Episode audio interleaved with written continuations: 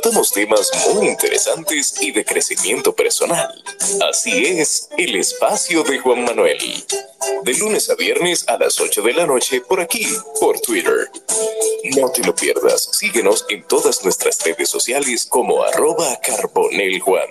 Te esperamos.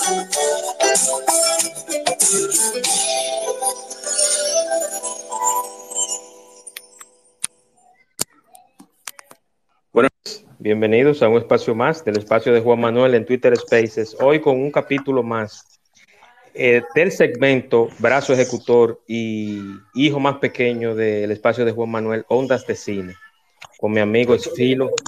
Pequeño, pero no.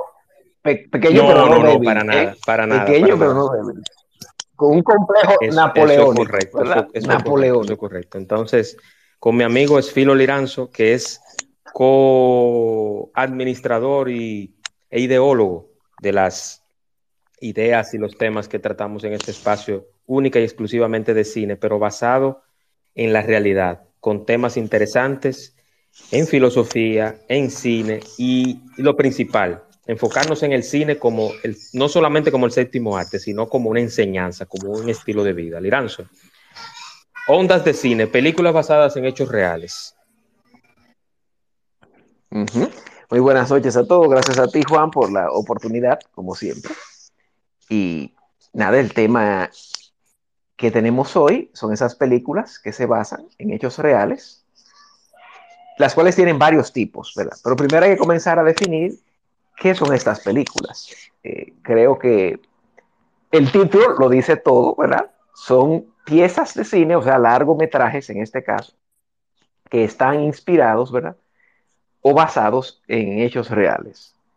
Eh, algunas de esas películas tratan el tema con más rigor, otras no con mucho rigor, otras simplemente se basan en un personaje que existió y, ponen cosas, partes de su vida, aunque recrean otras, otras situaciones, ¿verdad? Por, por asunto dramático. Pero en fin, el cine basado en hechos reales es tan viejo como el cine mismo. No sé si tú sabías que las primeras películas que se hicieron, o sea, películas en sí, eh, fueron películas basadas en hechos reales, evidentemente. Eh, por ejemplo, el primer cortometraje de la historia, aquí tenemos que hablar de cortometraje, ¿verdad? Eh, porque fue el origen del cine, un cortometraje, que fue, según se documenta, ¿verdad? Los hermanos Lumière filmaron un grupo de, personas eh, sacando del, saliendo del tren. Eso fue en Francia. Y ese primer cortometraje es basado en la vida real, porque son personas que están saliendo del tren. Y ahí tienes la primera película, el primer cortometraje basado en una vida real, en el primero. O sea que es tan viejo, es tan viejo como el origen del cine en ese sentido. Pero digamos, ¿verdad? Que eso era simplemente un cortometraje, eso no era nada narrativo, ni era una, película completa. Se podría decir que, su ópera prima, que la, se podría decir, Liranzo, perdona que te interrumpa, que la ópera prima del cine, basado en hechos reales, nació con la concepción del, celuloide del, o del cine mismo. Sí, totalmente del cine mismo. Porque al principio incluso lo que es irónico es que cuando los Lumière, según se documenta, ¿verdad? Pues yo no estuve allá, ¿verdad? Pero según se documenta, tú sabes que hay muchas cosas que con el tiempo van cambiando y se vuelven mitología también.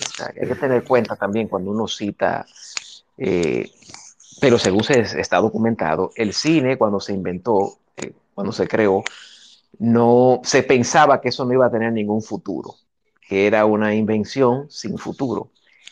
Y se pensaba que eso iba a ser simplemente para grabar, registrar eh, fragmentos de la vida diaria. Eso fue lo que se pensó al principio. Evidentemente, no, duró, no pasó mucho tiempo, eh, pasaron solamente cuatro, cinco, seis años más y ya tenías a un Georges Méliès, el, realizador francés, que hizo prácticamente la bibliografía entera de Jules Verne, del, escritor, eh, el que hizo el viaje a la luna, la famosa imagen, que tiene la, la, la luna esa que se le entra que tienen un ojo, en un ojo, un, cohete. en el ojo, un cohete en el ojo. O sea que ahí literalmente entró este cohete, entró en ese ojo. Sí, sí. Y, ya, eso fue cinco o seis años después, ya Jules Verne estaba haciendo cine con una gran imaginación. Eh, digo, Jules Verne, no George Méliès haciendo adaptaciones de Jules Verne en el cine. Entonces es tan, tan viejo como eso, Juan. Y ya esa, esa, noción que había de que no iba a tener futuro se cayó rápidamente porque, me, porque especial, especialmente personas que trabajaban en teatro fue que vieron una oportunidad de poner eh, historias en escenas, eh, hecho a mano, hechas a mano, ¿verdad? En ese tiempo cuando empezó. Pero en fin, mira, hay una gran película, hay dos grandes películas y del cine soviético, las dos, y muy famosas, de los años 20, que son basadas en hechos reales y son grandes clásicos del cine.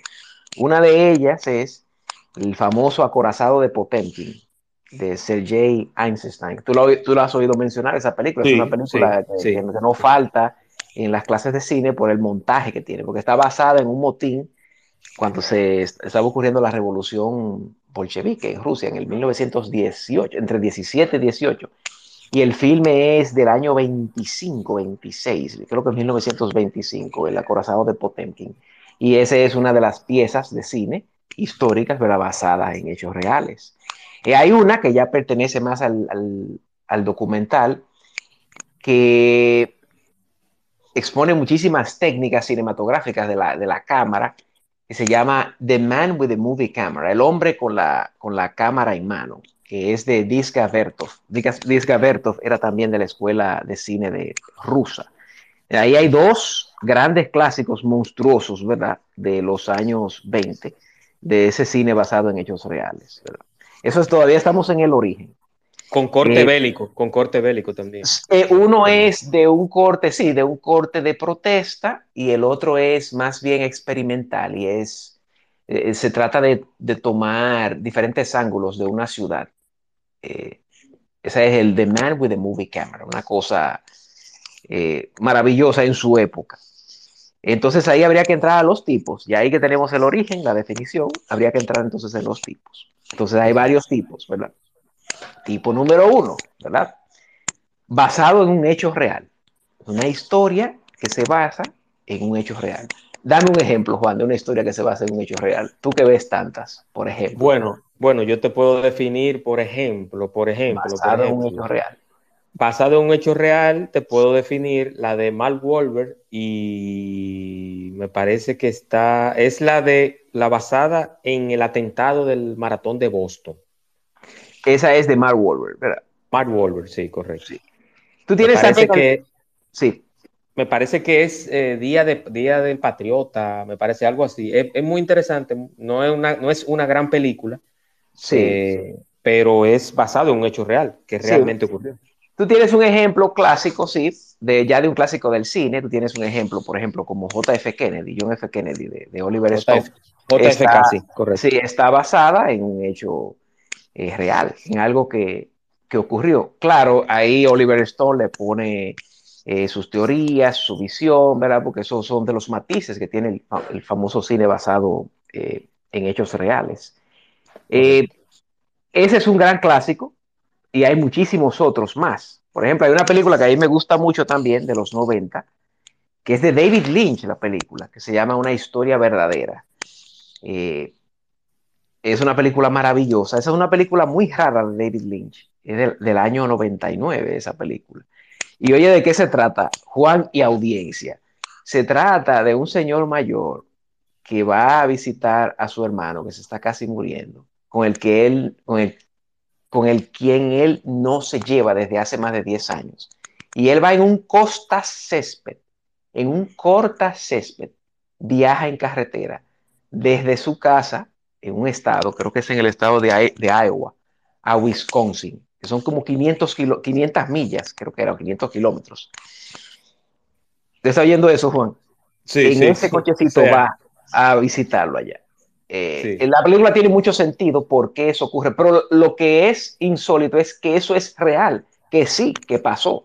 Eso pasó. Y, y esa, esa, película se hizo porque esa historia salió en el New York Times en los 90. Salió en el 94 esa historia publicada. Y la que era amante de David Lynch y otro de sus productores escribieron el guion y la película salió cinco años después. O sea que muchas veces la realidad incluso es más insólita que la propia ficción, porque es increíble lo que ese hombre hace para llegar a ver el hermano con ese medio de transporte. Y lo que, y lo que parece absurdo es que tiene muchísimo sentido lo que él hace dentro de lo que él creía. Eh, eh, que hay que verle esa película realmente. Sí. En fin, tenemos ese ejemplo, que es el ejemplo más común, que hay muchísimos otros ejemplos, que es basado en un hecho real, basado en un hecho real. Eh, hay muchas que después caerán en varios tipos, como veremos. Sí, sí, hay sí. otra, otras películas de, de, de, que no solamente es del hecho, sino que son biopic, que ya serían películas biográficas, que esas son también eh, muy comunes, ¿verdad? Las películas biográficas, bueno, tienes la biografía ahora de la película, el biopic de, de, de Elvis Presley, que estaba, que, yo, que no le he visto, por cierto, que sale. Con, con, con el, el, actor en ascendencia, eh, yo diría que es una estrella ascendente, Austin Butler.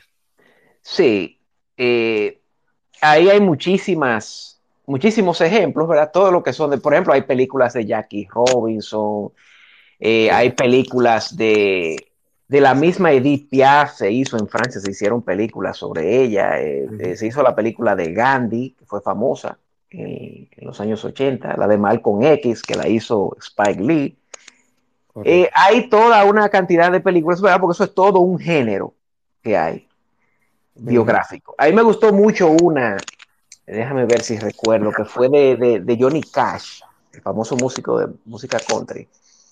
Que es sí, con esa, esa, es con, con Joaquín, Joaquín Phoenix. Sí, sí, de, James, de James Mangold, esa, esa película, que es una película biográfica. Y una de mis favoritas es la película Capote del año 2005. Es una con... maravillosa película con Philip Seymour Hoffman. Seymour Hoffman, que. Dios lo tenga en un lugar donde no se moje. Sí, sí, sí, y donde no se inyecte demasiadas cosas raras. Exacto, exacto. Eh, esa película es, es una biopic, ¿verdad?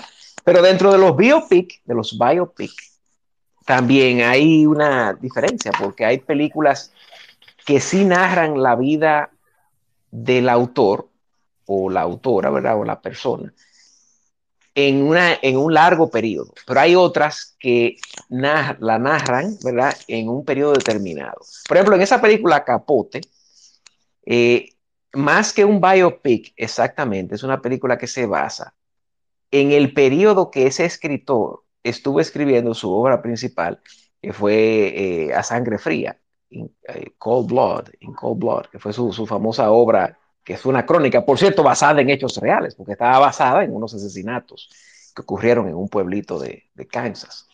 O sea que ahí tú tienes Correcto. una película biográfica, pero basada en un pedacito de la vida de ese personaje, con relación a una obra de ese personaje. Hay otras que ya sí tienen la vida entonces ya completa, que ya tienen una vida eh, y que ya albergan una cantidad mayor de, de la vida, ¿verdad? Sí, sí es. Eh, o desarrollan más de cómo el individuo, cómo la personalidad se desarrolló y todo. Por ejemplo, en Gandhi tú tienes ese ejemplo, en Gandhi eh, se abarca más el tema de, de, la, de la, persona. Entonces, tenemos dos tipos, basados en un hecho real, tenemos entonces las la películas biográficas y tenemos otro tipo que se basa en un evento que aconteció o en una época en la que aconteció una historia. Por ejemplo, el contexto. Eh, hay películas, un ejemplo, Titanic. El hecho de Titanic ocurrió, ¿verdad? Está documentado que se hundió ese, ese barco, se, se hundió, ¿verdad? Pero la historia que cuentan en Titanic es una historia que es ficticia, o sea, la historia de, de, de Jack Dawson. De, de, Jack, de Jackie Rose. Uh, de Jackie Rose es una historia ficticia. Entonces ahí tú tienes un ejemplo de algo que ocurrió, de un hecho, pero entonces tienes el contexto. Y es más el, el contexto usando el hecho que, ¿verdad? Que la, la que el, el, ambiente, tú puedes crear entonces los personajes en ese ambiente. Que hay muchísimos ejemplos. Sí. Entonces, eh, perdona, Liranzo, entonces 12 años de esclavitud del 2013 de Steve McQueen entraría ahí en esa categoría. Claro que sí. Sí, porque es una historia, es una historia creada dentro de un contexto determinado, pero que no necesariamente existieron esas personas. Los que no han visto 12 años de esclavitud es una película del 2013. 2012 o 13. 12 Sí, 12 o 13 que habla, habla específicamente sobre la memoria de Salomon Northup, un abolicionista negro secuestrado en el 1841, pero es muy interesante. Y esa película, esa película, Dos años de esclavitud, muchas personas la ligaron o dijeron que salió prácticamente, que tiene una similitud con la última película de Will Smith. Y no es lo mismo. Son, aunque sean en épocas similares, no es la misma historia. No, no, no. Pero ves, eh, esa de, Will Smith también, eh, esa que no le he visto, la Emancipation, la nueva, pero debe de ser también algo que caiga. Siempre son esos temas que son eh, temas... raciales. sí, sí, raciales o viscerales, diría yo. O sea, temas intensos o temas de fe. Porque, por ejemplo, tú tienes muchísimas historias también paralelas. Por ejemplo, de la época de Jesucristo en la época del emperador Adriano, en la época de, Nerón, por ejemplo, en Roma. Hay muchísimas películas que, que narran temas dentro de un contexto de algo que existió, que se documentó y que, y que esos personajes son ficticios, ¿verdad? Eh, Correcto. Eh, básicamente esos son los tres tipos principales. Entonces hay un primo o un pariente del, del, de este género del cine basado en hechos reales o de las películas basadas en, hechos reales, hay un primo pariente que irónicamente es el padre, irónicamente es el padre, medio padre, ¿verdad?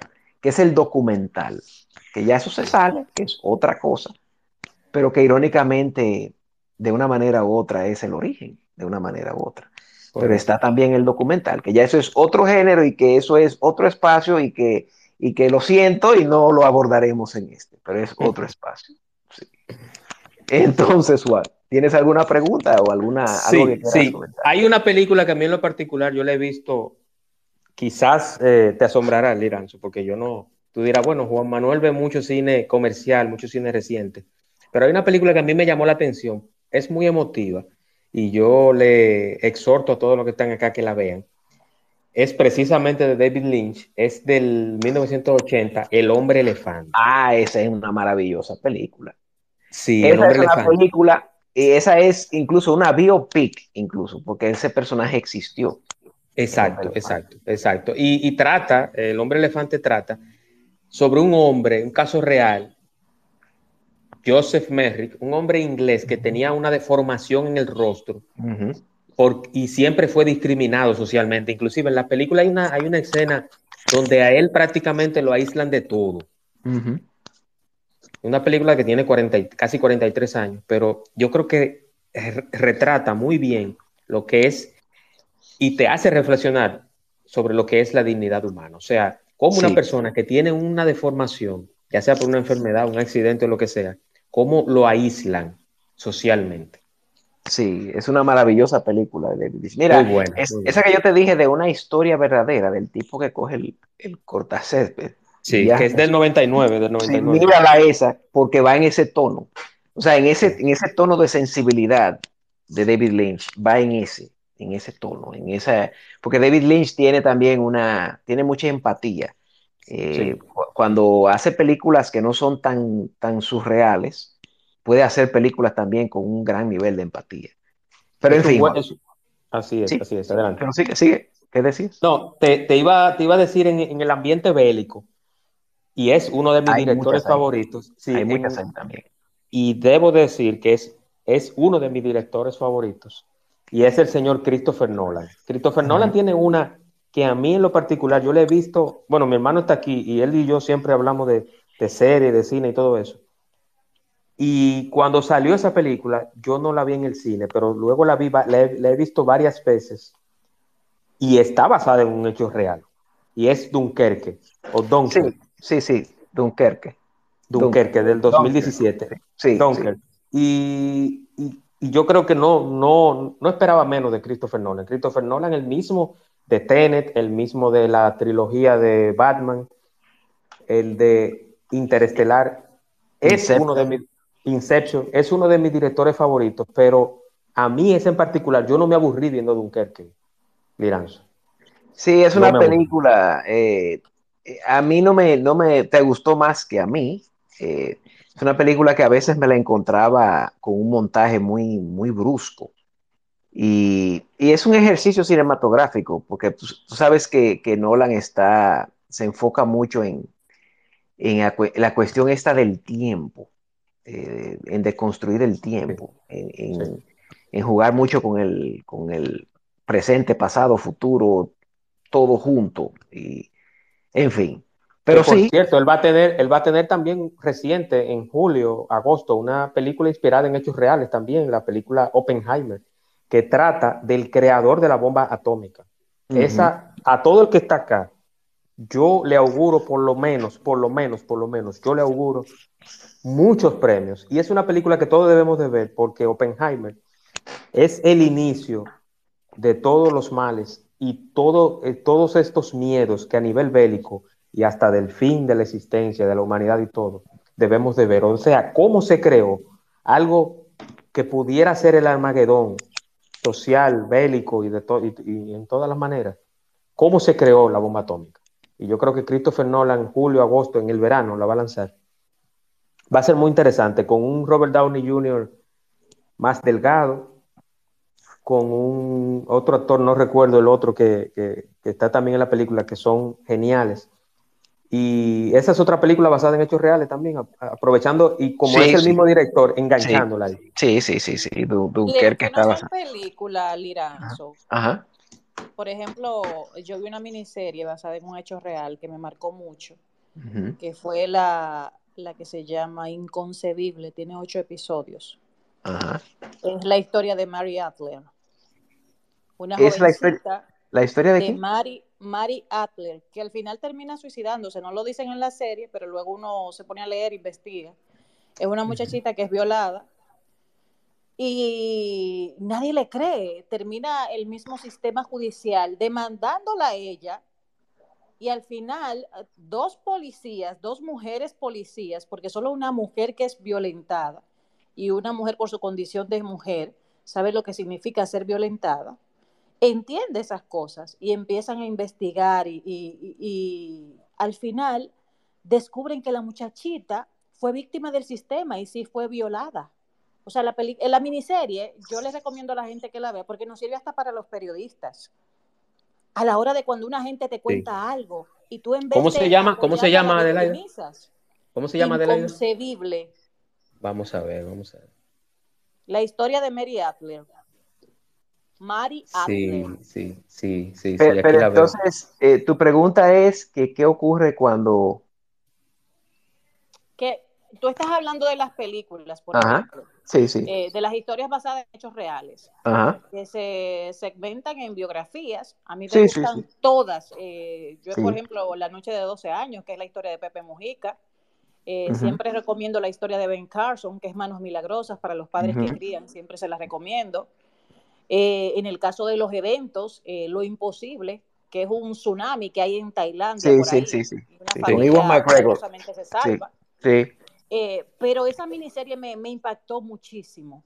como historias así prolongadas en una miniserie basada en hechos reales muestran tantos detalles que a veces se escapan cuando están en una película. Sí, sí, sí, sí lo, que, sí, lo que pasa es que ahí hay dos cosas. Lo primero es que en, el espacio de nosotros, en ondas de cine, eh, nosotros nos quedamos con las películas, o sea, los largometrajes, los filmes, porque el, el, mundo de las series es otra cosa.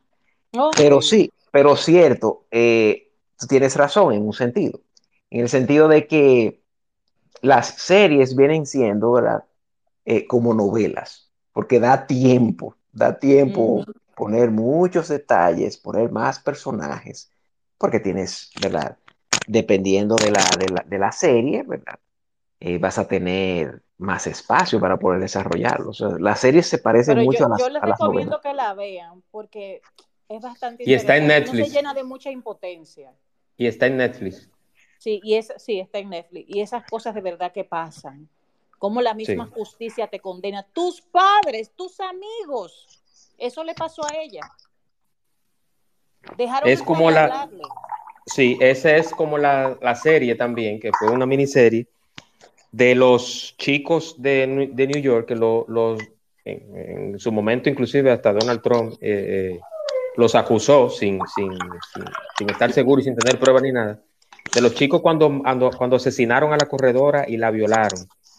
Esa ah, serie, hay, hay un chico de origen... Esa serie me impactó muchísimo. Es muy fuerte y es también basada en hechos reales. Sí, así es, yo la vi. Así es, así es. Pero sí, tiene, tiene mucha razón, Adelaida. Eh, Liranzo, tal vez se podría poner en agenda eventualmente después. Sí, claro.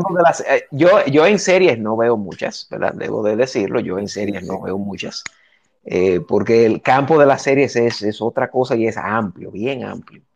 Hay muchas, muchas, muchas series. Así es, así es. Liranzo, yo sé que tú tienes mucha afinidad y aquí está mi amigo Ed Rhodes. Ajá. Que participe Ed Rhodes. Venga. Sí, que tiene mucho conocimiento sobre el cine asiático. Y hay una, hay una que a mí en particular yo estuve leyendo que fue muy interesante. Se llama Memoria de un asesinato del 2003. Ah, sí, de esa es de... de, es coreana. Esa no es de Hirokazu sí. No, es de John. No, no, no Hirokazu Koreeda es japonés. Esta japonés, Ah, no, ese, ese, no es el nombre de, de, de, de Parásitos, el de esa. Sí. Sí, John Hubon. sí, eh, sí, exacto. Sí. Pero la película trata, es una película coreana, está inspirada en, una historia real de Lee, Chin, Lee Chung Jae, el primer asesino en serie surcoreano que cometió varios crímenes entre los 80 y 90.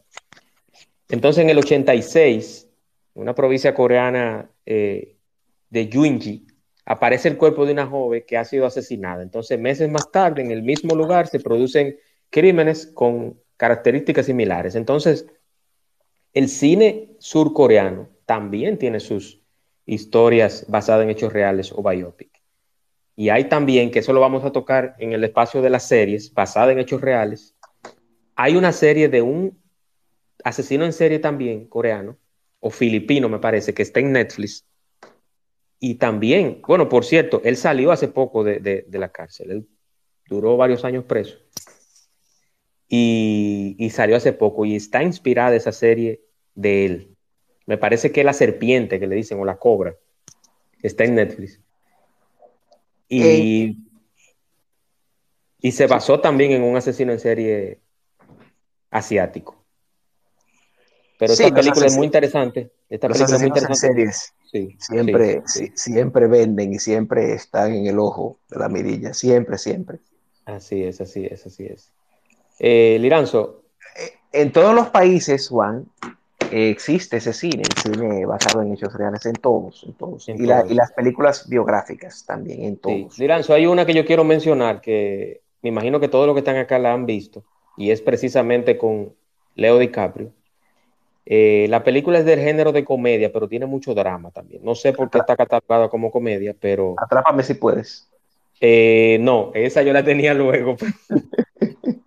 Pero esta es, muy buena. Aunque yo tengo, aunque yo tengo mis, mis eh, de Atrápame si puede, yo tengo mis eh, Liranzo y Adelaide y todos los demás que están acá. Tengo mis reservas porque ya está comprobado que realmente las cosas no fueron así. Pero bueno, ese es otro tema. Es que para allá vamos con las pinceladas. Para allá Exacto. Pero esta que te quiero mencionar específicamente es El Lobo de Wall Street. Sí del año 2013 de Martin Scorsese. Ahí tú tienes el, perfecto, eh, Adelaida me va ahora a tachar, porque voy a usar una palabra en inglés. Blueprint. Eh, tienes la huella principal de DiCaprio actuando histriónicamente. Ahí, en esa película sí, en el logo de Wall Street. Inclusive, inclusive, yo creo que DiCaprio le puso, le puso, o DiCaprio el director le puso un poquito de Itevis a, al consumo de sustancias. que no la puedo, que no la puedo, que no la puedo mencionar porque me dicen, me dicen que banean el espacio si yo menciono esa palabra tal cual. Pero el uso de sustancias, de sustancias, yo solamente, yo solamente en el cine. Estupefacientes. Sí, de, de superpaciente. Estupefacientes. No, no, pero no lo quiero decir así, yo digo superpaciente. Pero yo solamente he visto dos películas, dos largometrajes donde hay un uso excesivo de ese tipo de sustancia, y es en Cara Cortada, de Brian De Palma, y en esta, que yo creo que fue exagerado, exagerado. No sé si, si tú tienes algo, Liranzo, que hablar sobre esta película. No, en, la, en esa de, de, cara cortada de, de, Brian De Palma, es una montaña lo que tú me estás hablando. Eso es una montaña lo que hay ahí. De aquí. Increíble. Una cosa increíble. Una cosa increíble. Eh, una película, ¿verdad? Eh, de esas películas que. Esa película de De Palma, del cara cortada, es una de esas películas que son. En la que el, el antihéroe, ¿verdad? Es aplaudido, porque ¿cuántas personas no toman a ese personaje como, como un ejemplo o, sienten una empatía por ese personaje? Que esa es la ironía de la condición humana, en parte. Claro, no me voy a meter ahora muy filósofo, pero esa es la ironía, cómo, la, cómo la, los seres humanos eh, celebran más, o sea, personas, muchas veces personas que hacen cosas así, ¿verdad? Pero yo tengo mi, mi, opinión al respecto y tiene que ver con, con el hecho de que lo miran como alguien heroico que rompe las reglas, que rompe las normas y que y la gente en cierta manera siente como afinidad con que con que alguien rompa esas, esas, esos parámetros y En mi caso particular, en mi caso particular yo tengo un alter ego. Mire, yo no soy ni una persona violenta así de matar a alguien, ni uso armas de fuego, pero yo tengo un alter ego. O sea, yo, yo tengo una persona que que yo lo, que me gusta su personaje y, he visto todas sus series, y es un actor que hace el papel de un personaje mexicano en una serie, pero ese es mi alter ego, o sea, ese es, esa es la persona que Juan Manuel no sería, pero que le gusta verlo actuar. ¿Y, quién es esa persona? O sea, ¿y qué hace esa persona? es complejo, es complejo, es complejo, pero es así. Es un narcotraficante, una serie, una serie que se llama El Señor de los Cielos, pero que yo todas las temporadas las he visto. Entonces, eh, es algo que yo no aplaudo ni comparto ni nada, pero es algo que a mí me gusta. O sea, e, es, ese, ese en particular. Por eso te digo con un alter ego, porque yo, yo jamás en mi vida vendería droga, asesinaría ni, ni, ni haría nada de eso. Entonces, eh, eso pasa, eso pasa. Y no es porque yo aplauda ese tipo de cosas, pero eh, casi siempre el ser humano trata de, de tener una idolatría de algo que quisiera ser y no es, y no es ni será. Ahí diste. Bueno, eso da miedo. Eh, eh, no, pero eso, eso es, hola, eso sí, da miedo lo que está diciendo. no, no, no, pero mira, pero mira, mira, ay, lo dijo, porque es eso. Ay, lo dijo, porque es eso. Eso es lo que, lo que, lo que pasa con el, con el ser humano, que, que refleja en esos personajes todo lo que reprimen en una parte, o sea, con eso de ser un buen ciudadano, de, no seguir las normas. Nos estamos metiendo en un tema picante ya, pero eh, por eso es que sienten afinidad, porque Juan, Juan lo ha dicho, y así hay una gran parte de la población, tanto de caballeros como damas también, que admiran a esas personas que... Eh, no tanto de admirarlo, sino que... que no, pero aplauden, o sea, eh, eh, no porque en cierta manera es una admiración, porque la admiración tiene diferentes matices. La admiración no solamente es algo que tú lo tomes como un ejemplo, sino que también, mira, hay una de las, de las grandes leyes del, del poder, en el famoso que Por cierto, que por cierto, ese, esa serie basada en un hecho, en un personaje real. Ese personaje es Amado Carrillo Fuentes, que existió y murió, se presume que murió en una operación de cambio de rostro pero que se fue mitificando y se fue desconstruyendo hasta que ya es todo ficción. Sí, sí. Eh, yo te iba a decir, Juan, que es que eh, llama la atención siempre aquel que se sale de lo normal. Y estamos hablando de personajes que viven al borde de la ley, que se salen de lo normal y de la, y de la convención. Y eso siempre llama la atención, el arrojo de ese a esa que sale de lo normal. Es un arrojo. Eh, pinceladas. No se asusten, no se asusten, no se asusten. No, pero que tú, no, ya tú lo has dicho todo, ya, ya tú lo has dicho todo. Ya También. No, pero que yo le doy la razón a Exfilo también en algo. Excusa que lo interrumpa, buenas noches. Adelante, adelante, adelante. Eh, no, no, eh, realmente yo me he dado cuenta que en muchas personas, no, no solamente tú, sí, he escuchado eso, se identifican de, eh, de una manera de que digo, yo no lo haría, pero qué sé yo, me siento atraído por ese personaje. Me gusta. Entonces, no eres, no eres, no eres tú solo, hay un, una fanaticada enorme que sigue. Enorme, enorme. Por eso, que por ese tipo de series basadas. El señor, por eso es que esos canales, tanto Telemundo como Univisión y, y ahora el, canal Beats, se ha dedicado a promover ese tipo de series hasta un nivel que ya han inventado personajes y cosas oh, increíbles. Bueno, ellos siempre ponen basado en, en un personaje real. No, eso explica Ed por qué un fenómeno, por ejemplo, como Breaking Bad, fue tan fenómeno. Eso explica también por qué una serie como Los Sopranos, estamos hablando ya de las dos series más vistas eh, de, la cumbre de la televisión de la serie. Son dos personajes que son dos mafiosos, ¿eh? dos mafiosos, que juegan con la ley que, ¿verdad? y que hacen las cosas a, lo bravado. Eh, porque hay una fascinación. Mira, hay una de las leyes de, del poder. En el mundo de los negocios, de las estrategias y todo eso, una de las leyes del, poder es que la gente siempre siente más admiración por el osado, por aquel que es arrojado, por aquel que hace algo, que por aquel que no lo hace, eh, por aquel que es más tímido o es más obediente. Y es un asunto humano, ¿verdad? Pero ahí nos estamos metiendo en, en un terreno eh, Filosófico, conductual y psicológico profundo. Sí, sí, no, no y, y, oh, cabeza, caliente también. Ese, ese es un tema eh, caliente. En fin. Yo quisiera, yo quisiera eh, agregar algo a lo que estaba diciendo Juan Manuel ahorita del cine, cine asiático con relación. En, en esa parte, la mayoría de películas asiáticas, casi todas, bueno, si nos vamos para atrás, para atrás, los años 60, 70, 50, 40, por ahí, y nos vamos a la época cuando el verdadero cine de oro, de, cine asiático, mayormente muchas de sus películas fueron, siempre ponen basado en hechos reales o inspirado y ese tipo de cosas. Eh, claro, ellos lo mezclan con, con ficción, pero siempre colocan e, ese, esa, esa, esa letrita que dice inspirado basado en hechos reales. Es muy difícil a veces eh, creer, ¿no? Como ellos cuentan sus historias, su manera, creer como que todo lo que ellos te muestran. Sí, hay películas, claro, que, que ellos han hablado de, de películas como de Hiroshima y de cosas, y bueno, han hablado de más cosas más a su manera, pero hay otras películas que es difícil de creer que sean basadas en hechos reales, porque son cosas realmente extraordinaria, porque la ponen a un nivel eh, realmente sorprendente.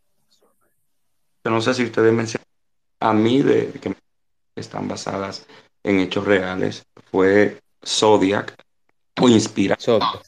Zodiac. del director David Fisher, que a mí me gustó también, esa película es muy interesante, y Rush, de Ron Howard, que también, y otra película que también fue inspirada en, hechos reales, que Filo fue que me la recomendó, eh, Ace in the Hole, que esa película me, también me gustó, que con eh, Douglas.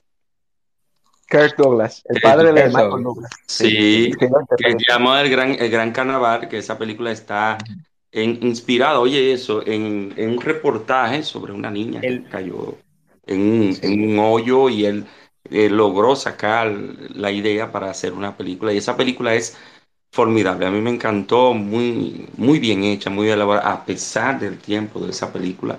Es una película que hoy en día eh, vale la pena ver. Y, que, y, que, y que Kirk Douglas es, fue el primer Espartaco y también fue ido a destiempo. Eso es un chiste, eso es un chiste. no, Billy Wilder es, el director de esa película y a mí me, esa película me, encantó mucho también. Y yo la recomiendo para aquel que, que le gusta el cine clásico y quizás la, ha brincado Pero el Gran Carnaval se llama en español, creo que le pusieron el Gran Carnaval. Sí, antes de pasar a las pinceladas, eh, y muy, muy acertado y, gracias por la, la, observación. Antes de pasar a las pinceladas, hay una, ahora que mencionaste a Ron Howard, hay una que ganó premios eh, de la academia y se trata de, dirigida por Ron Howard también, protagonizada por Russell Crowe, es A Beautiful Mind, una mente brillante del 2001. Esto es la adaptación de la novela homónima escrita por Silvia Nazar sobre la vida de John Forbes Nash, el matemático estadounidense ganador del premio de economía, pero que no solamente era un tipo bueno con los números, era esquizofrénico. es eh, muy buena. Muy buena. Y es una película con una enseñanza y unos... Eh, yo creo que desde los niños, los jóvenes y los adultos todo el mundo debe de ver esa película.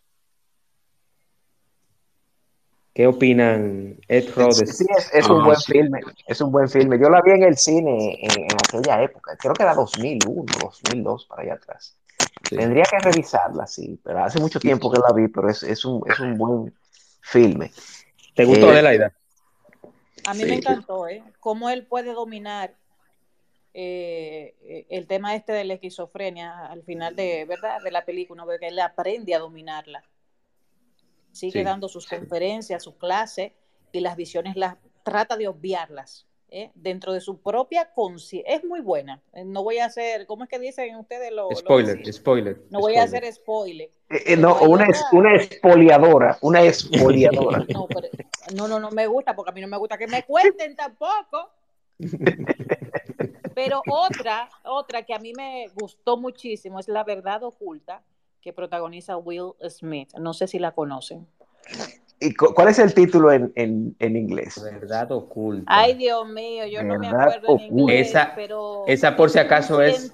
Hoy les ofrecemos la verdad que oculta. con la NFL. Eh, ah, no, sí. Ese concussion, concussion, concusión. Exacto, que descubre sí, sí porque los futbolistas a futuro se le atrofia el cerebro y derivan en locura. Sí, sí, sí, son películas, sí, son una película basada, ¿verdad? En, sí, sí, totalmente en hechos reales, sí, claro. Y mira, hablando de deportes, Juan, ahí tienes, Juan y audiencia, eh, ahí tienes eh, la película Moneyball, ya en cuanto al béisbol, que ya ah, se trata sobre, el ah, sistema... la sabermetría Sí, la sabermetría, sí, De los Atléticos de Oakland, ¿verdad? Con Brad Pitt esa película. Y evidentemente ellos se le ponen otro, otros Brad Pitt, Brad Pitt y un, y un jovencito y nuevo de caja. Ay, también buenísima. Yo le he visto no, toda, yo creo. No, y, los dos son nuevos de caja, lo que yo voy a decir. Un Jonah Hill, jovencito, nuevo de caja y menos gordo. Me, un, Brad Pitt, un mozalbete, Jonah Hill, Jonah Hill, mozalbete. Un mozalbete y, y, un Brad Pitt, aún con, con mi amiga y amiga también de Liranzo, que por cierto me escribió que se va a juntar contigo en Canadá, eh, Liranzo. Ajá, yo no lo sé todavía. Vamos a la ver. Ex, la ex esposa de él, que en ese momento era su esposa, eh, Dios mío. Sí, sí, mi amiga. Eh, ¿Cuál es la otra que está ahí? no la recuerdo. Angelina Jolie. Angelina Jolie. ¿Cómo te va a decir que Angelina Jolie? Angelina Jolie es muy amiga del Irán y se van a juntar en Canadá.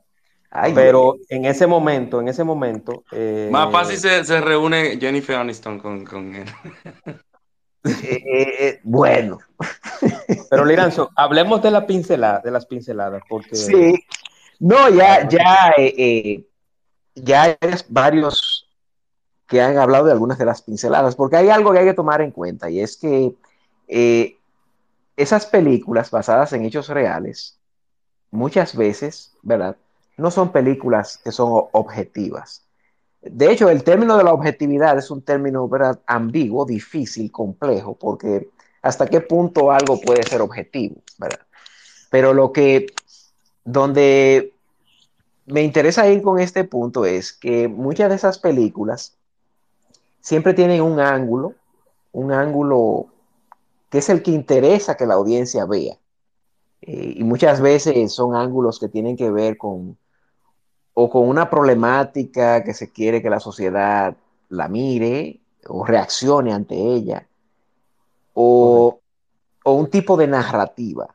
Entiéndase narrativa, que es un concepto un poco complicado, eh, la narrativa. La narrativa es como, como ese relato entre quiénes son buenos, quiénes son malos, cuál es la causa correcta, cuál es la causa incorrecta, eh, en, términos macros, o sea. Entonces, las películas, por ejemplo, las películas de la Segunda Guerra Mundial casi siempre se cuentan desde el punto de vista de los aliados, de la gente que ganó la guerra, ¿verdad? Eh, con esto no quiero decir que... O de la coalición, o de la coalición del país de origen del directo. Eh, eh, sí, sí, pero al final tú sabes que siempre caen en, y siempre se cuentan desde ese punto de vista. Por ejemplo, si uno mira una película como Stalingrado, que es una película alemana del año 93, tú miras el punto de vista alemán, no desde el punto de vista de la ideología, sino desde el punto de vista de cómo esos soldados también eran sometidos de una manera u otra a, ese tipo de sistema y lo que ellos pasaban entre ellos y la, y la hermandad que ellos tenían entre ellos. Eso tú no lo ves porque tú ves el otro lado, porque es el que interesa que tú, que tú veas. Entonces así ocurre con todas las historias.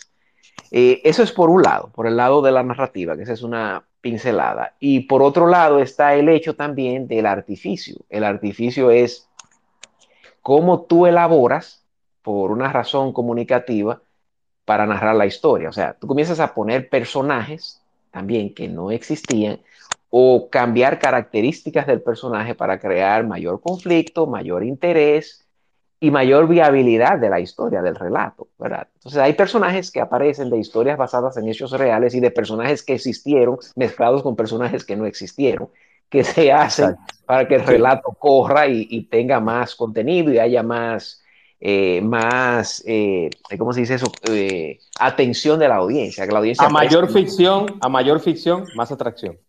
En un sentido, sí, en un sentido, aunque eso es debatible también, porque si Hago un paréntesis ahora. Fíjate que yo soy medio loco y me puedo ir volando por ahí.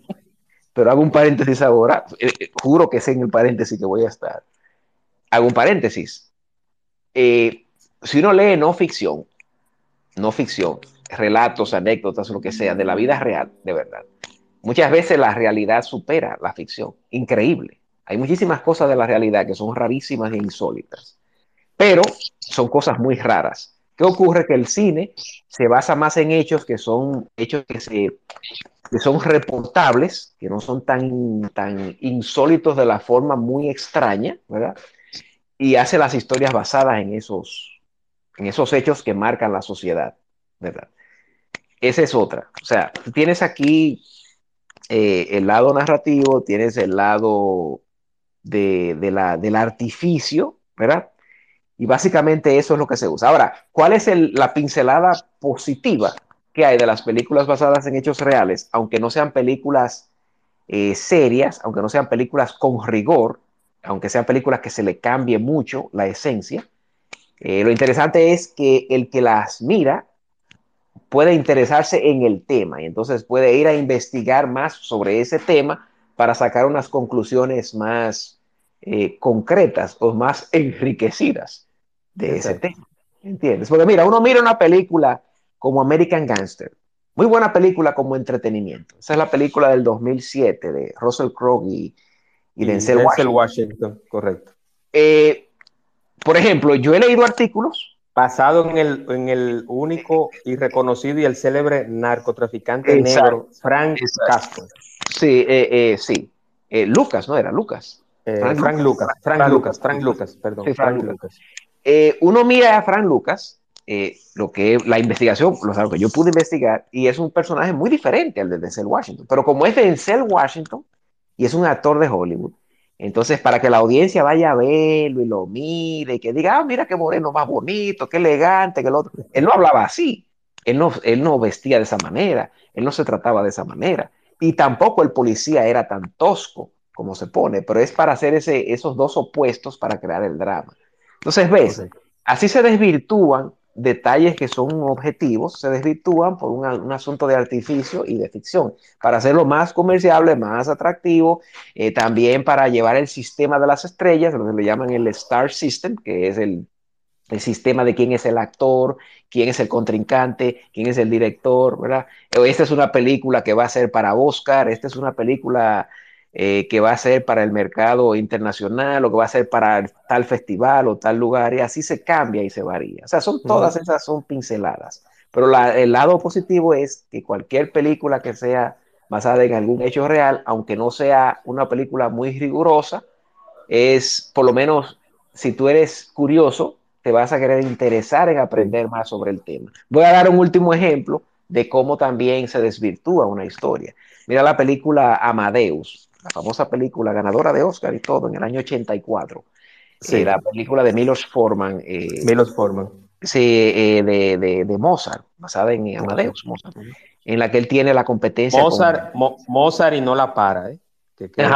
No, la para porque ese es, ese es primero que la para, por si es mucho más antes que la para. Exacto. En esa película hay una, él tiene un, un, contrincante de una historia que no existió así y que era muy buen compositor también, pero para fines de la película, creo que era Paganini, ¿quién era el otro? ¿Cómo era? Era Paganini que se llamaba, ¿cómo era? Que ahora, ahora lo, lo, lo, he olvidado el nombre del, del otro compositor. Que, que fue coetáneo de, de Mozart. Entonces, ese compositor se presenta como un tipo mediocre, como un tipo, y en realidad no era así. Él era un buen compositor, realmente, era competente y no tenía tampoco esa envidia, así como te lo presenta la película, pero para fines dramáticos, la película. Quizá, quizá, la, quizá la soberbia sí, con la que él sale. No, pero no así, no, no. No, así. no, no, lo que pasa es que para fines dramáticos, de nuevo, eh, la película te lo presenta y te lo muestra de esa manera y en realidad no es, no es algo que, está, eh, que no es fáctico. Sí existió Mozart y sí existió ese compositor y sí fueron coetáneos, pero no, no así, no, no, no, para nada. En fin, esas son las pinceladas principales. Adelante, público. Eh, yo tengo una, yo tengo una película que, que yo creo que el que no, el que ve esa película y no llora, eh, tiene un, pedacito de tripa de pollo en vez de corazón. Es del director Alejandro Amenábar. Mar Adentro. Mar Adentro. Que trata la historia de, una historia real de Ramón San Pedro, un hombre tetrapléjico que buscó ayuda judicial para decidir poner fin a su vida. Entre paréntesis, la eutanasia. Entonces, él duró, él tenía aproximadamente en la película, según lo que recuerdo, tenía aproximadamente 30 años, el Iranzo, no sé si, si recuerdas, eh, atendido por su familia. O sea, era una persona que solamente movía el cuello y la cabeza. Pero el tipo estaba deseoso de morirse. Entonces él desde la cama veía el mar eh, y fue el lugar donde tuvo el accidente. Y yo menciono esta película porque la película tiene, y me voy a un lado no tan solo emocional, sino de enseñanza. Eh, la película te, te expresa y te muestra mucho que a veces el sentido de la vida, hay personas que quizás saben, no saben que lo tienen todo y piensan que no tienen nada. Entonces, lo digo, lo digo específicamente porque él tenía toda su familia ahí. O sea, hay, hay, hay eh, trozos de la película que una persona que la ha visto varias veces sí se da cuenta, el que la ve eh, por primera ocasión no. Entonces, es una película basada en un hecho real que él ganó el juicio porque en el 98 lo, lo consiguió, o sea, pudo lograr acabar con su vida luego de tanto tiempo postrado en una cama. Entonces, esa es una película que yo a nivel personal la recomiendo. Una película muy emotiva, muy sensible, con una muy buena enseñanza, audiencia y liranzo. ¿Qué te parece? Sí, sí, sí. Yo, esa película, eh, sí, deja, deja muchas, te pone realmente a pensar, a reflexionar.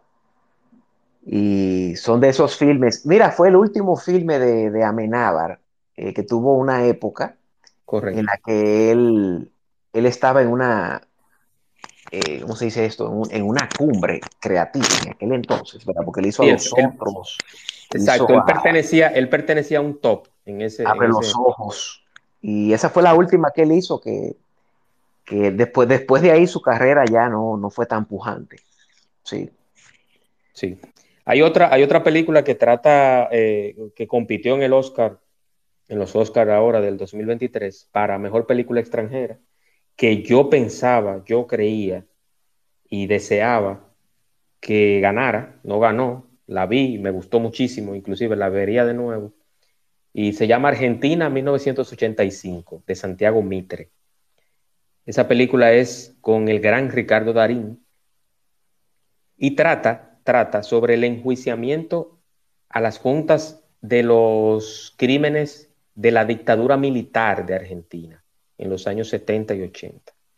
Pero ¿qué pasa con eso? Que tampoco es, fue tan así como se narró en esta película. Pero muy interesante de verla porque creo que en el mundo, creo que en el mundo, Liranzo, no sé si has leído un poquito sobre eso, pero lo que yo leí es que ha sido la única dictadura militar o civil que ha sido judicializada en el mundo. O sea, el único juicio que se ha hecho a una dictadura, que dicho sea de paso, la dictadura de, Trujillo nunca fue judicializada. Ese es otro tema también y otro, otro espacio. Pero esa película es muy interesante, pero tampoco fue así tal cual. No, no, no. no. hay muchos, Me gustaría aportar algo en ese, en ese Adelante, don Ed. Adelante, don Ed. Sí, eh, algunas veces las películas son, eh, ¿cómo decir? Tienen un lenguaje tan, tan propio, son tan, tan de, de, de, como por ejemplo, cuando se habla de una historia así, por ejemplo, hablan a veces de películas basadas en hechos políticos en Argentina, sea México, son tan apegadas a los hechos, son tan, tienen su propia personalidad, que muchas veces no, no trascienden más solamente se quedan ahí.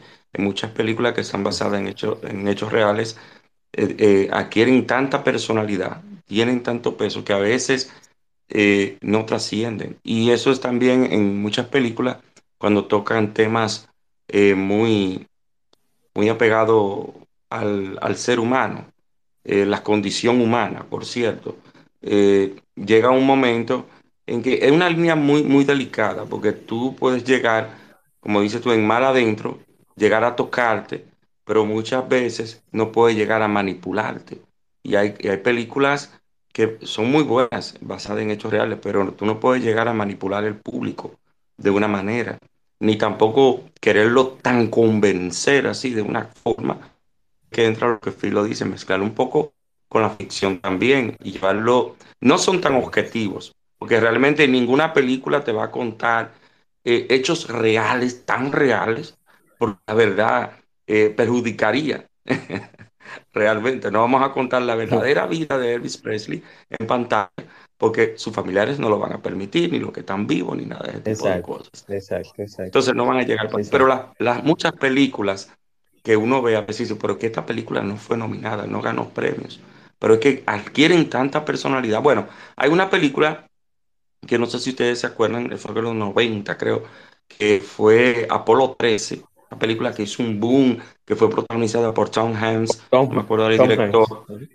Tom Hanks. Está, está, Ed Harris, Ed Harris, Tom Hanks, eh, me parece que Bill Paxton también, hay un reparto. ¿No es Ron Howard el director de esa película también? Creo que sí. Creo que sí. Esa película, esa película, pues la vendieron en Estados Unidos, eso fue un, todo un éxito, un boom los norteamericanos, pero que la película es, es tan norteamericana que cuando yo me senté a verla, yo, yo, yo estaba en el aire. O sea, es, es tan norteamericana y todo lo que pasa ahí, ellos solo gozaron, pero yo no. Y la película tuvo un éxito tremendo en, ese tiempo. Entonces, ese es el punto es, del 95 y sí, dirigida por Ron Howard, correcto. Exactamente. Y esas son las cosas que yo a veces observo en muchas películas que son basadas en hechos reales. En, sí, sí. Por ejemplo, por ejemplo, eso pasa también en una que voy a mencionar ahora, eh, audiencia que está acá, el Iranzo, Ed y, y todos los demás. Que una película, la película de que trata sobre, o tratan de, sobre el matemático Alan Turing, la que se llama Descifrando Enigma del 2014. Ah, claro que sí, esa película a mí me encantó también, me gustó. Game. Imitation Game. The Imitation Game. Con, Benedict, con Benedict Cumberbatch, el, el Doctor Strange, ahora en el universo de Marvel. Que, que la película tiene unos, unos tópicos que no fueron realmente así como Alan Turing eh, se mostró en la vida real, pero eh, lo que sí... ¿Me escuchan? Sí, te escucho. Sí, claro. Lo que sí, lo que sí mucha gente no sabe, y, es así, es que el, el, primero, el precursor de la inteligencia artificial fue el señor Alan Turing.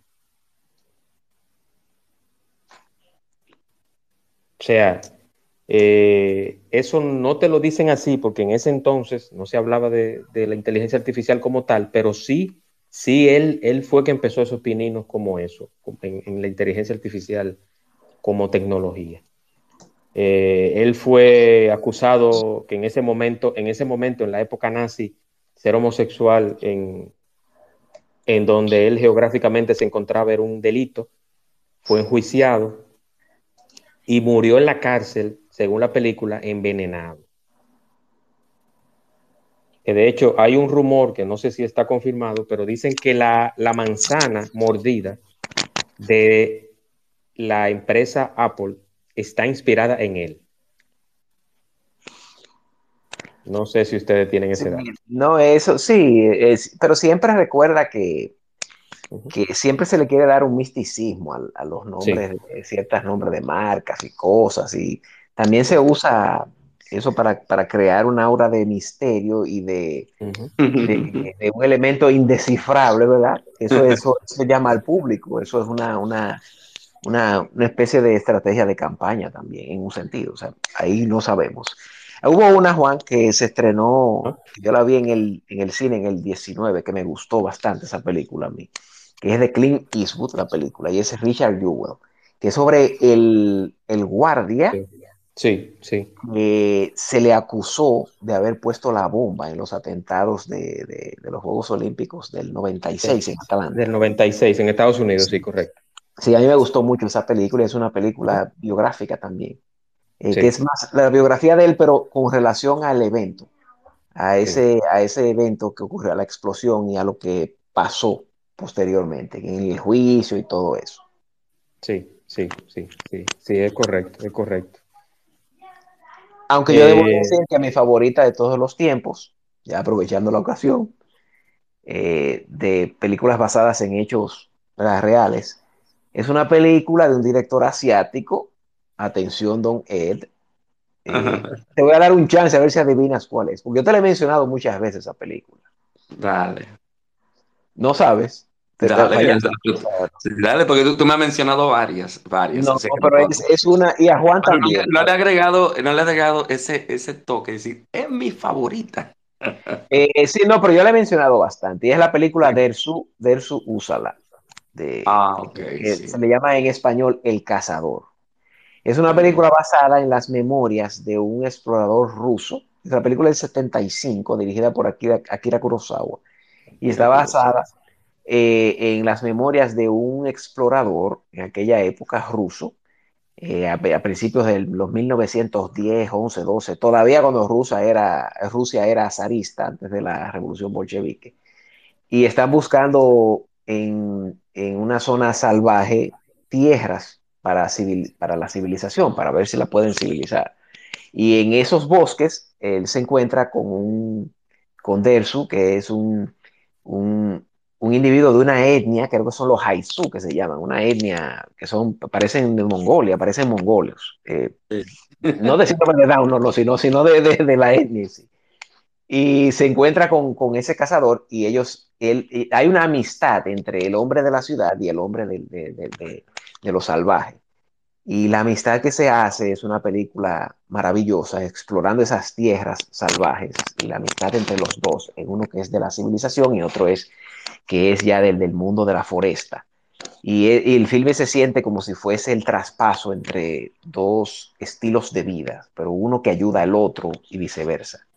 Es una película maravillosa del año 75 de uno de los grandes directores de todos los tiempos, Akira Kurosawa.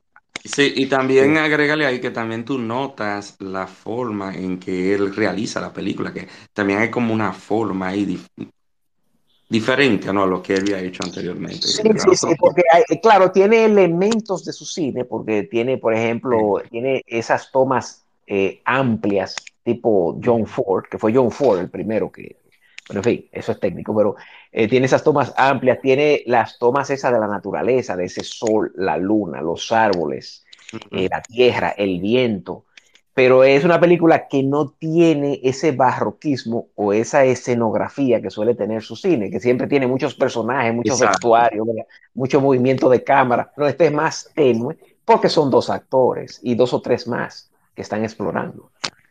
Sí, y hay, una hay varias películas de, basadas en hechos reales, como ya estamos finalizando esto y no quiero alargarlo, alargarlo mucho para que no se cansen, pero una es la que mencionó Adelaida, Lo Imposible, del 2012 dirigida por Juan Antonio Bayona, que está, hay un, en los que ven películas de superhéroes van a ver a un jovencito Spider-Man ahí, que hace del hijo de la protagonista, y trata sobre una familia española que sobrevive al tsunami del Océano Índico en el año 2004, mientras estaban de vacaciones en Tailandia. Una película muy interesante. Eh, se llama lo Imposible o The Impossible del 2012, también basada. Sí. Eh, hay otra que yo recomiendo también, que es eh, En Busca de la Felicidad con Will Smith, que está considerada como una película que todo el mundo debe de ver alguna vez en su vida. Una película inspiracional.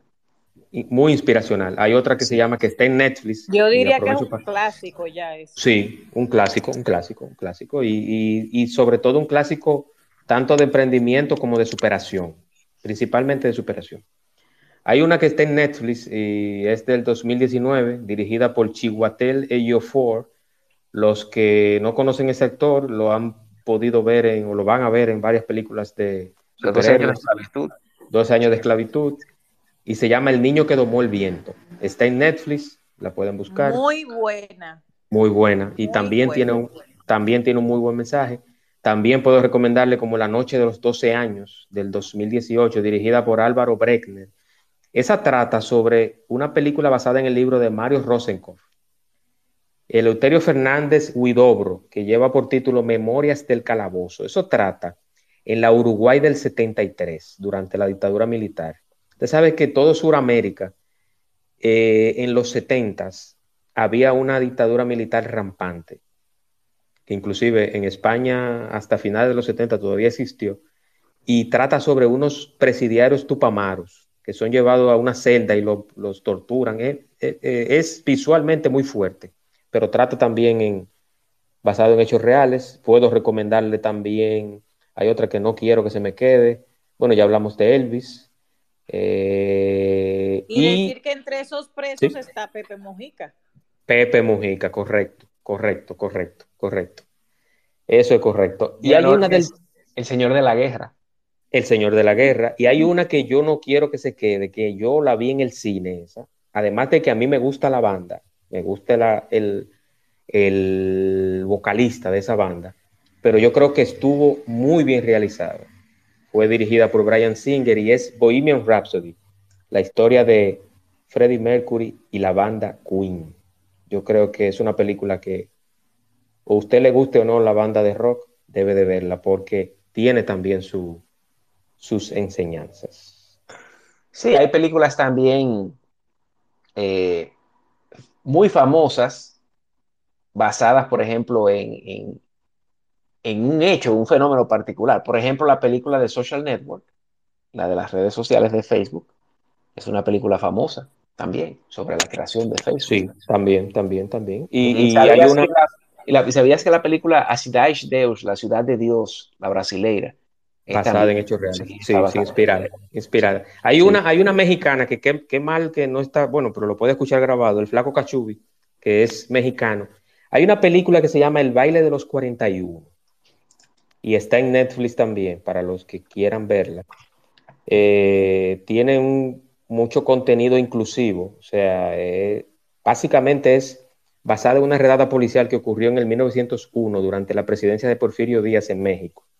Pero ¿qué pasa? Que en la cinta, el diputado Ignacio de la Torre, encarnado por Alfonso Herrera, un actor de primera línea mexicano, contrae matrimonio con la hija del presidente, pero el hombre es homosexual y frecuenta un lugar secreto donde se reúnen, o sea, un lugar secreto en el 1901 donde se reúnen hombres homosexuales.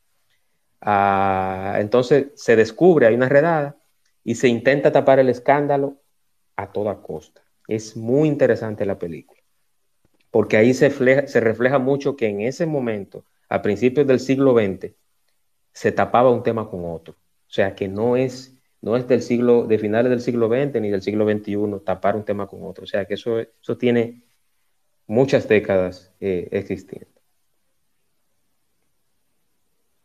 ¿Algo más, estimado Liranzo y Ed? No, yo creo que ya hemos abarcado lo principal, la audiencia que, Bueno, vamos, bueno vamos, a, vamos a mencionar, eh, yo quiero mencionar por último dos películas. Una es La Terminal de Spielberg, eh, que me imagino que todos los que están aquí la han visto. Adelaida, me imagino que tú la viste. Yo no la he visto, ¿no? La Terminal de Tom Hanks, del señor que se queda, ocurre una, un, un proceso bélico en su país. Él es iraní, entonces él llega al aeropuerto de París, pero él no puede ni entrar a Francia ni puede irse a Irán, porque hay un proceso bélico en su país. Entonces él se queda apátrida. Él ni está en un lugar ni está en otro y no puede pasar de la terminal. En esa película, por cierto. Pero tengo que verla porque no le he visto. Muy buena. Sí, pero en esa película está nuevecita de paquete la, la dominicana Zoe Saldaña, que es, hace el papel nada más y nada menos que de un agente de migración que atiende a Tom Hanks. Muy buena película. Qué bien. Muy buena. La voy a ubicar. Y por último, que es la que yo tengo ya como última recomendación, y es El Ángel de la Muerte. Esa es eh, un thriller basado en el asesino en serie norteamericano Charles Cullen, un enfermero que mató aproximadamente o se le adjudica la muerte de 400 pacientes durante 16 años, señores. Ese es, reciente, ese es bien reciente. Ese es reciente, sí, pero es muy interesante la vida de ese asesino en serie. Yo la vi. Sí. Y ya, yo creo que. ¿Qué le pareció a Adelaida? ¿Qué le pareció? Espeluznante. Espeluznante. Buena. son cosas que existen. Buena. Espeluznante. Espeluznante. Y hay otras películas aquí que se pueden mencionar, como 30, 3096 días, del 2013, eh, de eh, Belfast. Belfast. Sí, reciente, reciente. Reciente, con Kenneth, eh, dirigida por Kenneth Branagh, que, es excepcional. Cerca de ti, esa es del 2020 también, reciente también. Sea, hay mucho, hay mucho del cine basado en hechos reales que hay mucho que ver y seguirán saliendo. hay otras. Muchas, muchas, muchas películas que hay, incluso de los 50, 60, 70, y, también, como decía, en una de sus aristas, o sea, en historias también que ocurrieron, que no ocurrieron con personajes ficticios, pero basadas en hechos que ocurrieron en una época, en un contexto. Que era, hay una, hay una que sin, sin, que tú des spoiler, eh, Liranzo, que yo la quiero ver, no la he visto, por eso te digo lo de los spoilers, y es la película Air, de que está ben, Affleck, Ben Affleck, eh, Chris Tucker y Matt Damon. a mí me gusta Ben Affleck. Sí, sí. Pero eh, que... ese filme sí basado en la, marca de, Air Jordan, de los, de los Jordan, sí. Sí. Eh, ¿Tienes alguna opinión si que des spoiler sobre la película? Eh, es un filme, sí es un filme entretenido, sí, pero también cambia muchas cosas, desvirtúan ahí muchas cosas. Pero bueno, ya eso no lo, no voy a dañar la fruición, ¿verdad? La fruición, el deleite el que vaya a verlo por primera vez. Eh, eh, lo, que sucede en ese filme, para no, sin spoiler, es que ahí, ahí uno se da cuenta que ellos no tuvieron derecho a contar esa historia. Porque ellos bloquean muchas cosas ahí y entonces la historia como que va en un ritmo muy bueno y luego tú ves como que omiten tantas cosas que, tú, que, al final te, te deja queriendo que ocurran eso y bueno, se queda como deseando más. Inclusive, inclusive tengo entendido que no mencionan el nombre de Michael Jordan. de mencionarlo, sí lo mencionan. Incluso, incluso aparece hasta en silueta el personaje. Es una, cosa, una silueta oscura lo que parece, pues. La verdad, sin broma. No es así el estilo. Una silueta oscura que aparece. Así mismo es. Así mismo Yo lo vi. Y era como una sombra oscura que ponían así. Que viene Michael Jordan. Una sombra que, una sombra oscura. y hablando por señas. Por señas.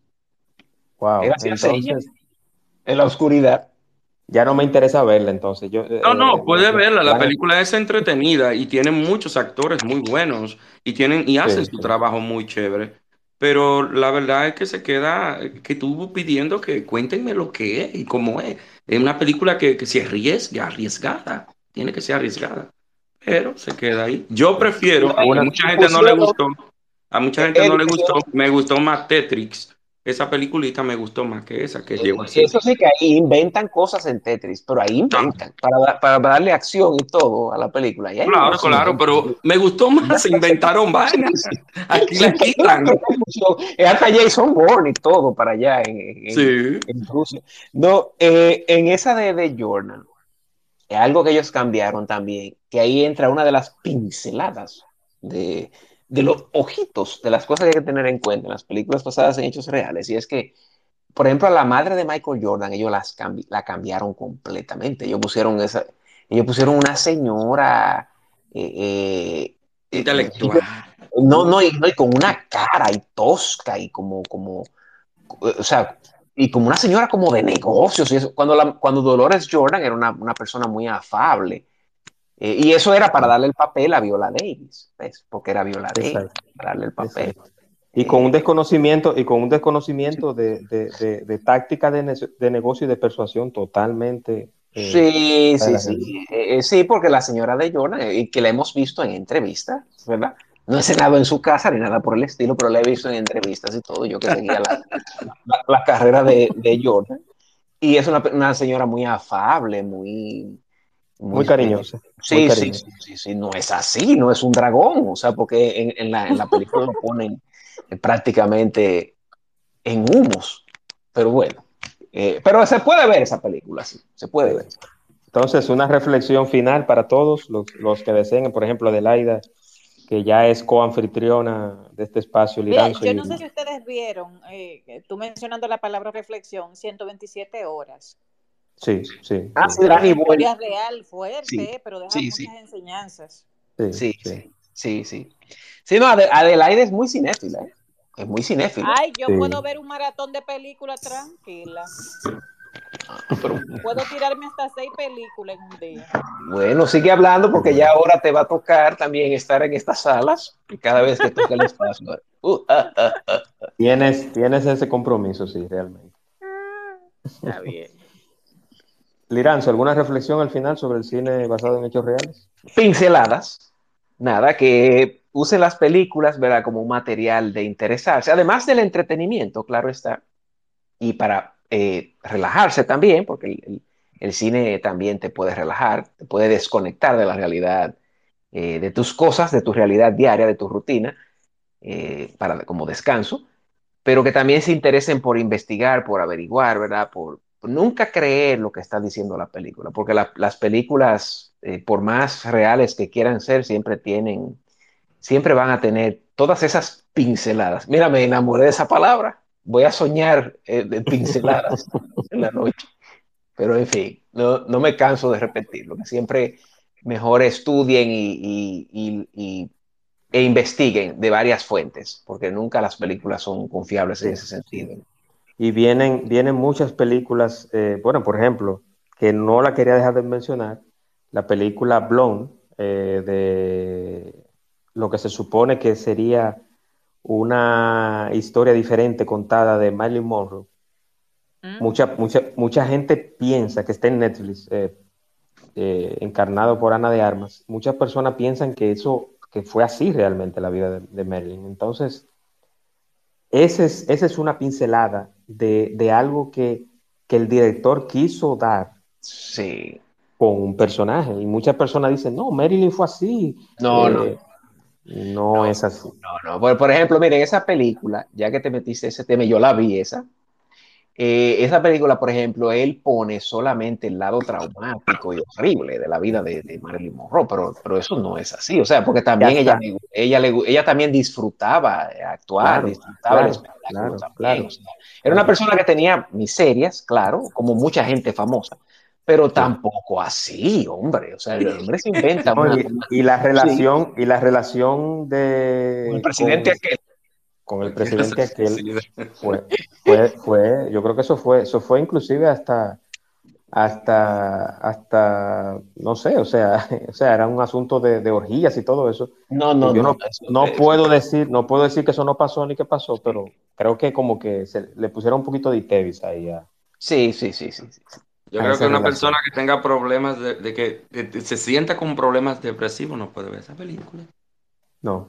No, no la puede ver porque hay una depresión profunda. Todo es malo, todo es horrible, todo es un trauma, todo es siniestro. No, pero así no, papá. Sí, no.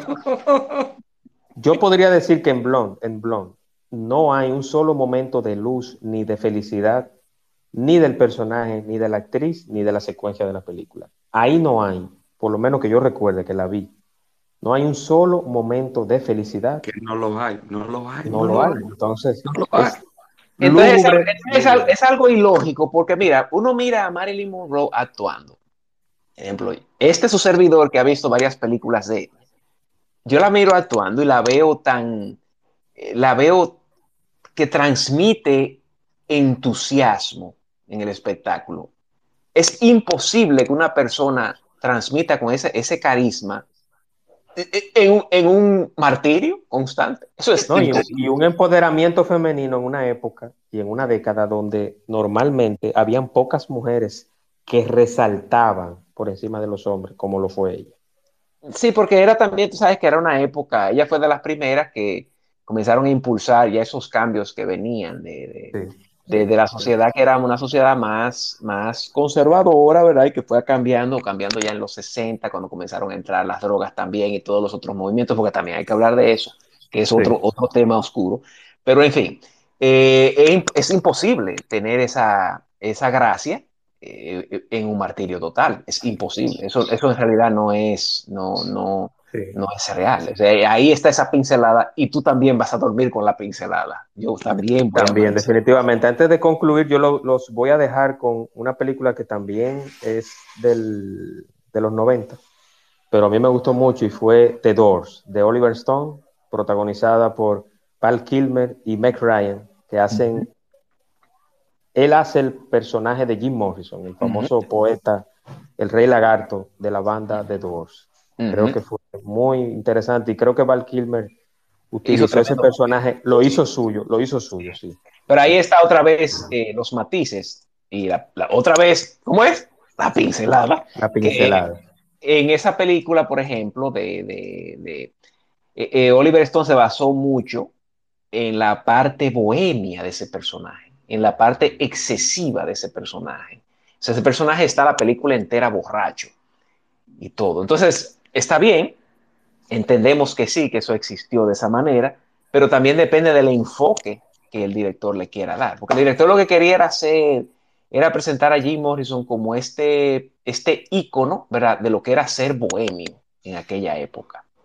Era lo que él quería. Eh, pero actoralmente, Val Kilmer, mira, yo, yo te puedo decir porque yo, escucho, yo, he escuchado toda la, la la discografía de, o casi todo, me, faltan unas pocas canciones, pero The Doors es una banda, además de que es psicodélica, eh, ahí solamente hay una cuarta parte de lo que era musicalmente y de manera literaria Jim Morrison. Jim Morrison no solamente era vocalista de una banda de rock en los 60, era poeta, era cinematógrafo, era un tipo con muchas cualidades que murió joven, murió a los 27 años, pero también su vida al final y su muerte fueron, están marcados en un misterio, porque se han dicho muchas cosas que se han tejido. Lo, primero que él murió en Francia. Eh, y han pasado, hay una serie de cosas. Yo se las recomiendo la película para que ustedes vean quién fue. Ya, que hablas de Oliver Stone, del mismo director, que es uno de mis directores favoritos, eh, que vean también Ha Nacido 4 de Julio ya en otro 4 de julio. Esa es una, una, gran actuación de, de, de, Tom Cruise. Tom Cruise. Que hace el papel que también está basado en ese personaje, el personaje que es incluso él escribió ese, ese texto, el personaje. Sí, sí, sobre ese señor que fue a la guerra, ese muchacho, que era un muchacho cuando era chico, cuando eso, que fue a la guerra y perdió eh, una pierna, eran las dos piernas, las dos piernas, o era una pierna. en, fin, el centro, las dos, a las dos. Y se quedó sin piernas y y fue muy maltratado cuando llegó a Estados Unidos por el, todo el movimiento que había antiguerra y eso es una película muy buena. Eso, Oliver Stone es un, es un gran director, no, no me canso de decirlo. Tremendo, eh, tremendo. Un gran director y que tuvo un pico y tuvo un periodo en el que hacía un cine eh, magnífico, extraordinario. Y es uno de los, eh, yo para mí en, lo particular, para mí está por encima de muchos, lo prefiero a muchos otros. no, y hay algo, y hay algo, y hay algo, Liranzo exceptuando The Doors, porque yo tengo mi reserva con The Doors, porque él yo creo que explotó tanto a Jim Morrison que, que lo desmitificó. No tan solo porque yo crea que Jim Morrison es un mito, sino porque eh, él pudo explotar musicalmente más a, a Val Kilmer y a Jim Morrison en la película. Pero Oliver Stone, yo puedo decir que es el mejor director que puede un biopic hacerlo una película de culto. Sí, es un tremendo eh, cineasta, y sobre todo en su, en, su, en su época. es un cineasta que tiene eh, mucha pasión, es un cineasta muy... De eh, detalles, de detalles. No y, no, y también tiene mucho, mucho entusiasmo por hacer una película, lo deja todo en esa, en esa cámara, en lo que quiere hacer. a mí se me parece él en ese sentido, no, no técnicamente, pero en ese sentido se me parece a mí a Mel Gibson, que Mel Gibson es otro cineasta que es completamente enérgico. Es imposible sentarse a ver una película de Gibson o de Oliver Stone y no sentir esa energía que tienen esos, esos caballeros. Que con Gibson pasa algo que pasa con Ben Affleck, que es mejor director que actor. Pero ya es... Sí, no, pero, de, Ben Affleck a, Gibson, o sea, la diferencia que hay en la energía, es, es, no, no, claro, pero la energía que tiene eh, Gibson, eso cuando yo lo miro, creo que es un guitarrista de una banda de metal duro, cuando lo veo, cuando lo veo, como, él pone en escena, ese es extraordinario. En fin, nos estamos saliendo del tema, pero bueno. No, pero eh, eh, hay una que yo quiero ya con esa, con esa sí quiero terminar, y es precisamente de Gibson, es La Pasión de Cristo, que también es basado en el real. Sí, sí, y en la fe, como te había dicho, en una de las, ¿verdad? Pinceladas que es basado también y que en este caso eh, tiene que ver ya con la fe, la creencia y todo. Y en el personaje de lo que, según la, la la, la Biblia, el, el, Evangelio, según lo, lo, que ocurrió con el personaje. La verdad es que es una película poderosísima.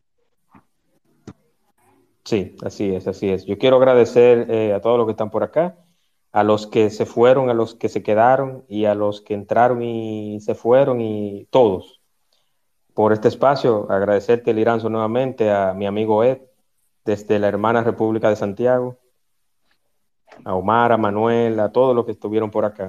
Muy agradecido.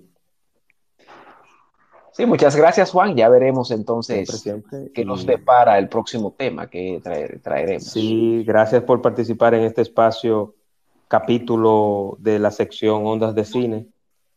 Películas basadas en hechos reales. Recuerden que este espacio estará en Spotify muy pronto, siempre y cuando mi amigo Elon Musk eh, quiera enviarme los audios y se haga el proceso reglamentario para subirlo a Spotify y lo escucharán por ahí también, eh, lo pueden sí. reescuchar nuevamente grabado. Y aprovecho la ocasión entonces para lanzar dos cadenas, dos cadenazos, ¿verdad? Como tuvo una muy buena participación, Ed Rhodes, él tiene que estar en el próximo, en la próxima sala. Sí, definitivamente, definitivamente. Y, espérate que no se me va a olvidar, ¿no? Y ¿Qué pasó? Y Adelaida también. Y Adelaida también. Adelante, Adelaida. aquí estaremos, Dios mediante. Sí, no sí, se sí, presenta nada, aquí estaremos. Muy no, no, no, lo, lo, lo, planificamos en una fecha que se pueda. Nada, señores, eh, el próximo martes en el espacio de Juan Manuel tendré al doctor Sócrates Mañón hablando del glaucoma. El glaucoma en el espacio de Juan Manuel, cirujano oftalmólogo de Santo Domingo, una persona joven pero con mucha experiencia. El doctor Sócrates Mañón en el espacio de Juan Manuel, martes 8 de la noche, el glaucoma. Todo lo que tiene que ver con glaucoma. Recuerden que Balaguer eh, murió ciego precisamente por glaucoma. Así que si se quieren enterar de qué es el glaucoma, cómo se previene, si tiene cura, si es una enfermedad que se puede prevenir. Todo eso lo sabremos el próximo martes con el doctor Mañón, oftalmólogo cirujano, en el espacio de Juan Manuel, en Twitter Spaces y también en Spotify. Y otra cosa, Juan, disculpa, eh, que estén atentos también para cuando se suba el audio en, en Spotify, ¿verdad? Y compartirlo si creen que tiene mérito haber escuchado esto. Claro, claro, claro, claro, claro, claro, claro. Y recomendarlo también. Y, y pronto, muy pronto, vienen más temas interesantes ligados al séptimo arte, en, con la presencia de nuestros amigos Liranzo, Ed Rodes, Adelaida y un y el sus que habla, Juan Manuel, un fanático del cine, más no soy un experto. Buenas noches, señores, descansen y será hasta la próxima. Hasta luego. Chao. Cuídense ah, mucho. Hay una mano levantada todavía. Ah, Adelaida, Adelaida. el barco se termine de hundir. Adelante. Ah, no, ya, ya, parece que era despidiéndose. Bueno, pues muchas gracias, señores. Cuídense y hasta la próxima. Hasta luego. Chao. Chao.